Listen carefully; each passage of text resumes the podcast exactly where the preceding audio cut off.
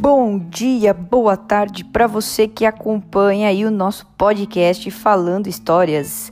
E o nosso episódio desta semana traz uma história muito interessante, muito curiosa, que eu tenho certeza que você já quis saber sobre um pouquinho mais sobre ela em algum momento da sua vida. E se você é uma pessoa curiosa, bem, eu tenho certeza que você já procurou inclusive sobre ela. Vamos falar hoje um pouquinho sobre um lugar da Itália que vem causando aí na, na história ali de Nápoles há algum tempo e, segundo os cientistas, eles estão aguarda, aguardando o próximo show deste lugar. Estamos falando ali do lugar onde fica o Monte Vesúvio. Para quem não sabe, a Itália ela possui três é, vulcões, o Vesúvio, que fica em Nápoles, e nas ilhas ali da Sicília, cada uma tem uma né, o, o Stromboli em uma e o Etna na outra. Mas o Vesúvio de longe é o maior, o mais perigoso vulcão ativo na Europa. E uh, ele já entrou em erupção diversas vezes, né? Uh, ele teve várias é, ações vulcânicas até a gente conhe ficar conhecido, o que ficou conhecido na história, né, como o ano lá, de 79, com a destruição das famosas cidades de Pompeia e Herculano, que a gente vai falar um pouquinho delas daqui a pouco. Mas ele também entrou em erupção depois disso, né, em vários anos, por exemplo, em 472, em 512, em 1631, essa daqui foi uma das piores vezes também que ele entrou em erupção, se eu não me engano, foram 4 mil mortos uh, e as cinzas chegaram até 1.200 quilômetros de distância, chegando lá em Istambul, capital da Turquia. Uh, depois ela também teve ali em 1872, 1906, 1929 e 1944 foi a última vez que o Vesúvio entrou em erupção. Uh, desta última vez, uh, ele deixou acho que seis mortos, uh, muitas pessoas desabrigadas, mas não teve uma nuvem de gás tóxico e cinza e tudo mais, então ela não foi uma, uma erupção assim tão desastrosa quanto algumas outras ali antes dele. Bem, como que eles descobriram então é, Herculano e Pompeia? Bem, essas duas cidades elas ficavam na base ali do Vesúvio e elas foram destruídas no ano de 79 depois de Cristo. Bem, uh, a gente vai falar um pouquinho da, delas daqui a pouco, mas por volta ali de 1800, 1748, uh, por conta de uma escavação de um poço em Herculano, eles encontraram uma estátua, mas as escavações depois acabaram ficando é, de, de lado. A partir então de 1748, quando um fazendeiro vai encontrar vestígios da cidade de Pompeia sob a vinha dele, essas escavações vão ser retomadas pelo governo italiano, que não vai parar mais. Aí ele vai atrás de Herculano também, ele vai buscar é, joias, obras de arte que estão perdidas e vai começar a recuperar é, tudo que foi perdido ali. Em 1927, uh, Hercu Herculano de fato é encontrado com vários tesouros artísticos em cobre, bronze e pinturas.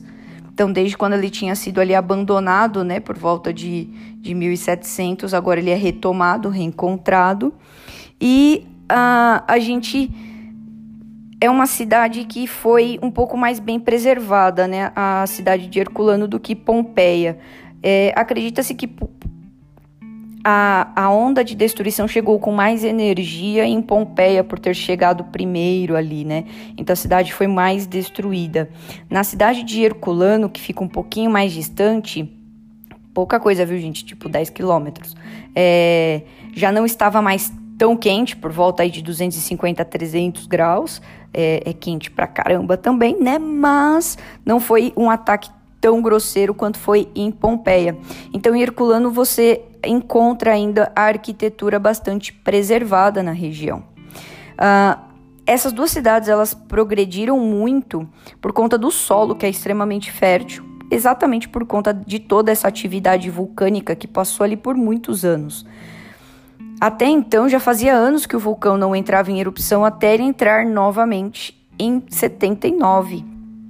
E aí quando você vai procurar, né, a gente encontra uh, várias histórias de todos os tipos falando sobre, né?